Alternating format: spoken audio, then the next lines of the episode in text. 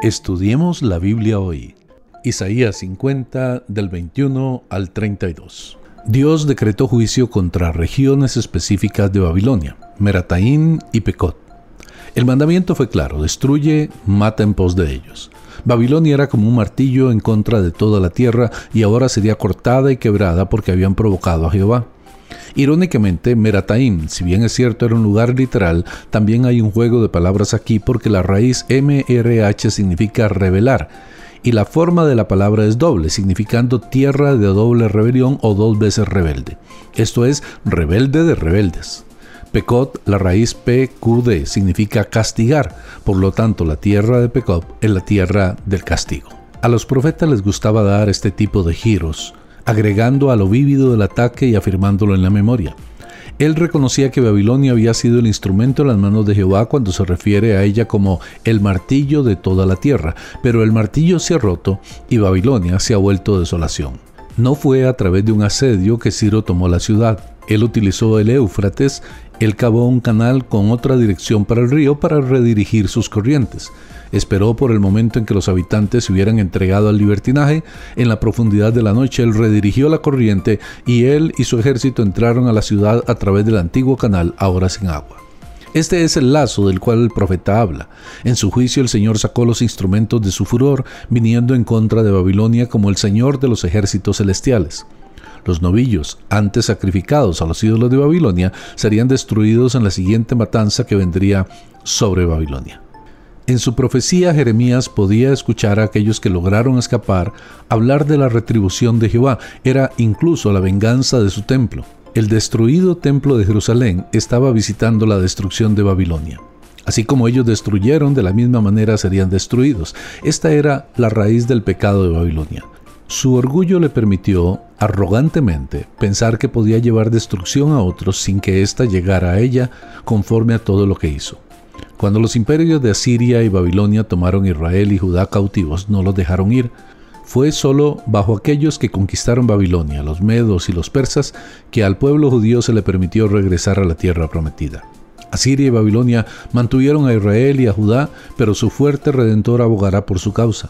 Aunque Dios turbará a los moradores de Babilonia, él hará reposar la tierra. Pocas naciones se han dado cuenta de que Dios es el pariente redentor de Israel. El pariente redentor está voluntariamente comprometido para ser el campeón de la causa de Israel.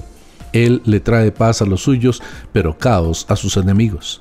Todos los que se atreven a causarle problemas a Israel deben recordar, el redentor de ellos es el fuerte, los judíos han sido tenidos como los afligidos por Dios y esa ha sido la excusa muchas veces utilizada en ocasiones incluso por las así llamadas naciones cristianas para hacerle mal y tratarlo con injusticia.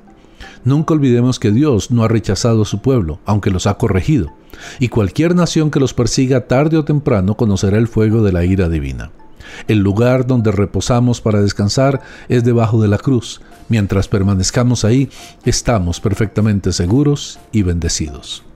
Dios promete que su espada de juicio vendrá en contra del pueblo de Babilonia, así como en contra de sus príncipes y sus sabios, así como en contra de sus adivinos y sus valientes, incluso contra sus caballos y sus carros todo en lo que Babilonia confiaba sentirá la espada del juicio de Dios. Esto incluía todo el pueblo que conformaba su ejército, su tesoro y sus ídolos.